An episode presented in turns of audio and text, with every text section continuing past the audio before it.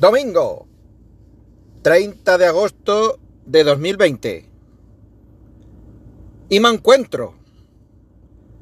Me encuentro saliente de guardia y como todavía no tengo bastante y soy un puto masoquista de mierda con esto del COVID, he decidido repasarme lo que dice el protocolo de la fe de Valencia. Y dice cosas tal que estas. Consideraciones generales. El 31 de diciembre de 2019, las autoridades de la República Popular China comunicaron a la Organización Mundial de la Salud varios casos de neumonía de etiología desconocida en Wuhan, una ciudad situada en la provincia china de Hubei. Una semana más tarde, confirmaron que se trataba de un nuevo coronavirus que ha sido denominado SARS-CoV-2.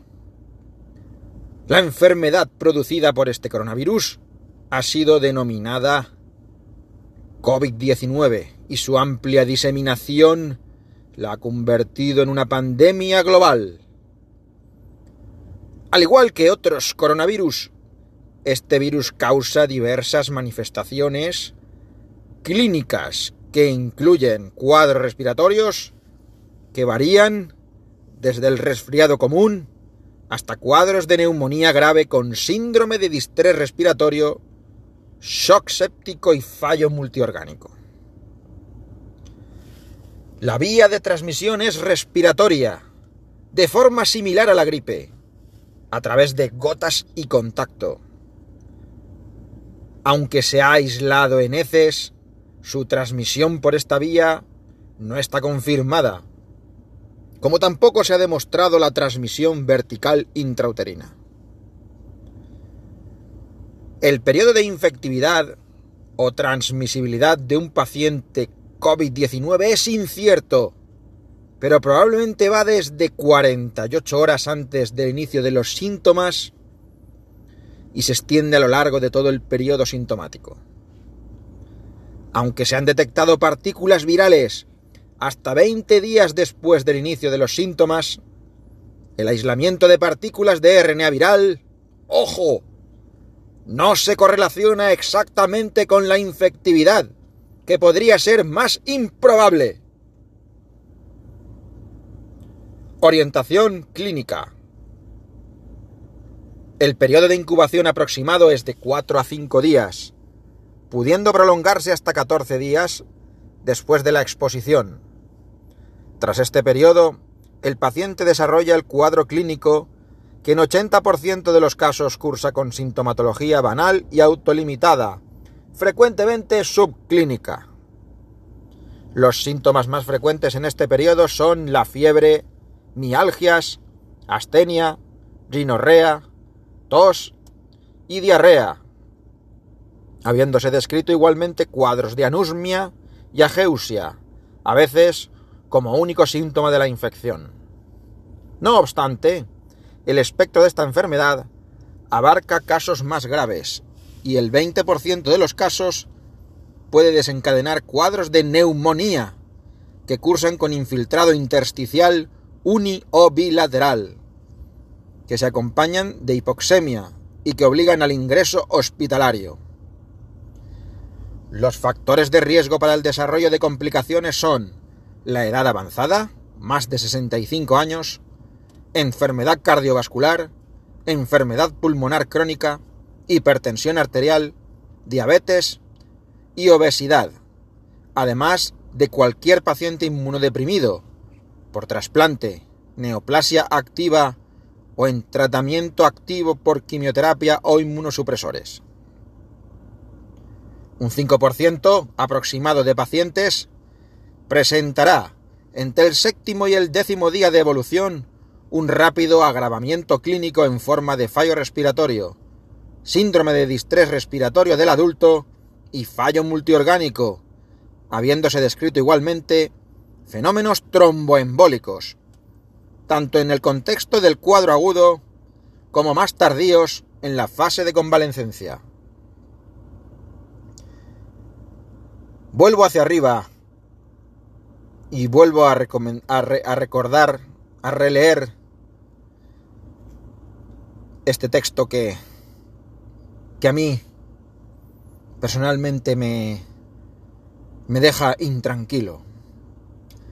Aunque se han detectado partículas virales hasta 20 días después del inicio de los síntomas, el aislamiento de partículas de RNA viral no se correlaciona exactamente con la infectividad, que podría ser más improbable. Es decir, el aislamiento de partículas de RNA viral. Es decir, la puta PCR de los putos cojones. Bueno, pues sigamos, sigamos. Acabo pronto. Eh... Diagnóstico. El diagnóstico, recuerdo, protocolo de la fe. El diagnóstico se basa en la detección por PCR de SARS-CoV-2 a partir de una muestra obtenida por frotis nasofaringeo. Vamos a ver, queridos míos. ¿Cómo estamos diciendo? ¿Cómo estamos diciendo? Que el aislamiento de partículas de RNA viral no se, no se correlaciona exactamente con la infectividad, que podría ser más improbable. Y unos párrafos más abajo me dices que el diagnóstico se basa en la detección de la puta PCR de SARS-CoV-2. Pues ahí lo tienes. El diagnóstico se basa en la detección de PCR de SARS-CoV-2 a partir de una muestra obtenida por frotis nasofaringeo. Pero ojo, que el aislamiento de partículas de RNA viral no se correlaciona exactamente con la infectividad. Me estalla lo puto celebro. Yo creo que es lo que me pasa después de estar un día entero de guardia. Debe ser lo normal. Bueno, el diagnóstico se basa en el PCR, pero el PCR, ojo, que ya te digo que puede que sí, que puede que no, que puede ser contagioso, que puede que no, que puede ser infectivo, que no puede ser infectivo, pero el diagnóstico se basa en la detección del PCR, el puto PCR. En fin, yo no me hice médico para tener que soportar esto. Eh, los médicos somos o debemos ser clínicos. Y lo más importante en el diagnóstico siempre es la clínica. Siempre son los síntomas y los signos en la exploración. Con eso conformamos un juicio clínico y el diagnóstico se basa en un juicio clínico. No me he pasado Seis putos años de carrera. Un puto año preparando un MIR. Y cuatro putos años de especialidad. Para que me digan que mi juicio clínico no sirve, que solo sirve un puto palitroque que te meten hasta el fondo de las fosas nasales. Y que aunque la clínica diga otra cosa, tú estás diagnosticado de COVID-19. Pues lo siento, no estoy de acuerdo. No me parece correcto. Y me toca mucho los putos cojones y la puta moral.